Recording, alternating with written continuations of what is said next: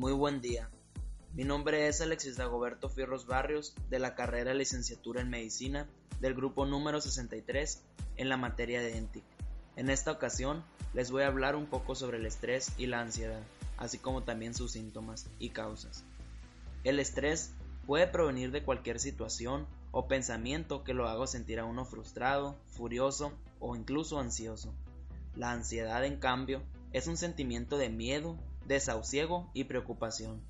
La fuente de estos síntomas no siempre se conoce.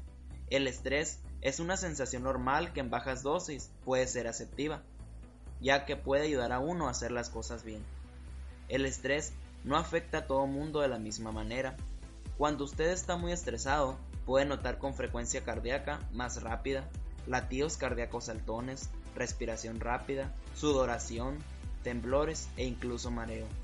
Otros síntomas son las haces sueltas, la necesidad frecuente para orinar, boca suelta, así como también para problemas de deglutir. Usted puede tener dificultad para concentrarse, sentirse cansado la mayoría de las veces o perder los estribos con mayor frecuencia.